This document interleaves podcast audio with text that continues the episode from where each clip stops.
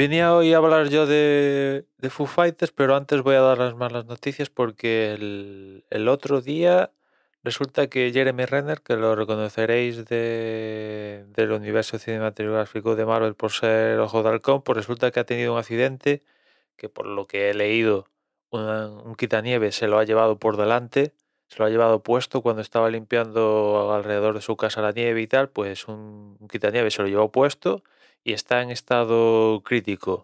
Dentro de este estado crítico está estable, pero está en estado crítico. Ya empezamos bien.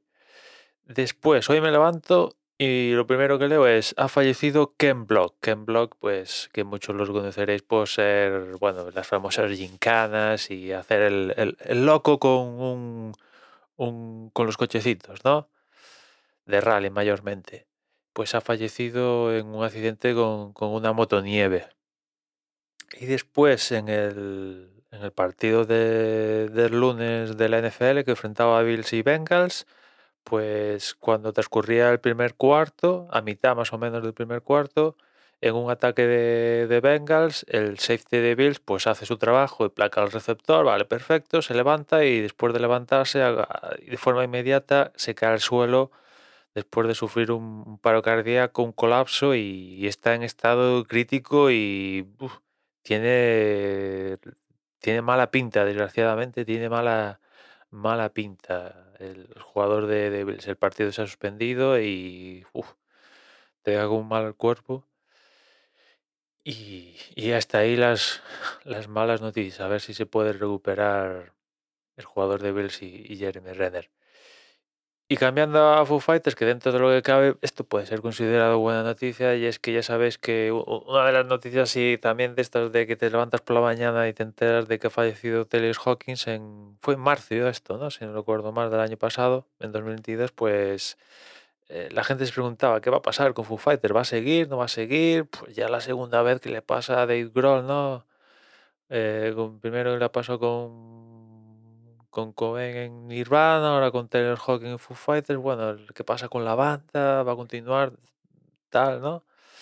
Tuvimos esos dos conciertos rindiendo homenaje a Taylor Hawkins y, y en el mensaje este para un poco dar entrada al nuevo año en redes, Foo Fighters ha dicho que, que bueno, que evidentemente la banda va a cambiar evidentemente, porque ya no está Taylor Hawkins, pero va a continuar, ¿no?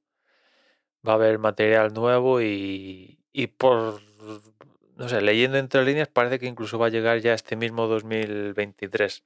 Y aquí hay dos posibilidades, ¿no? En cuanto a, a qué va a pasar. Una es que haya, pues la, más normal, diría yo, es que haya un sustituto de Taylor Hawkins y, y para adelante, ¿no? Que ostras, va a ser, va a ser, entre comillas, duro para ese sustituto hacer frente al, al recorrido de, de un mastodonte como Taylor Hawkins. O, o, pues que el mismo Dave Grohl diga, pues mira, pues para los discos, para lo que son las grabaciones, eh, estoy yo de batería.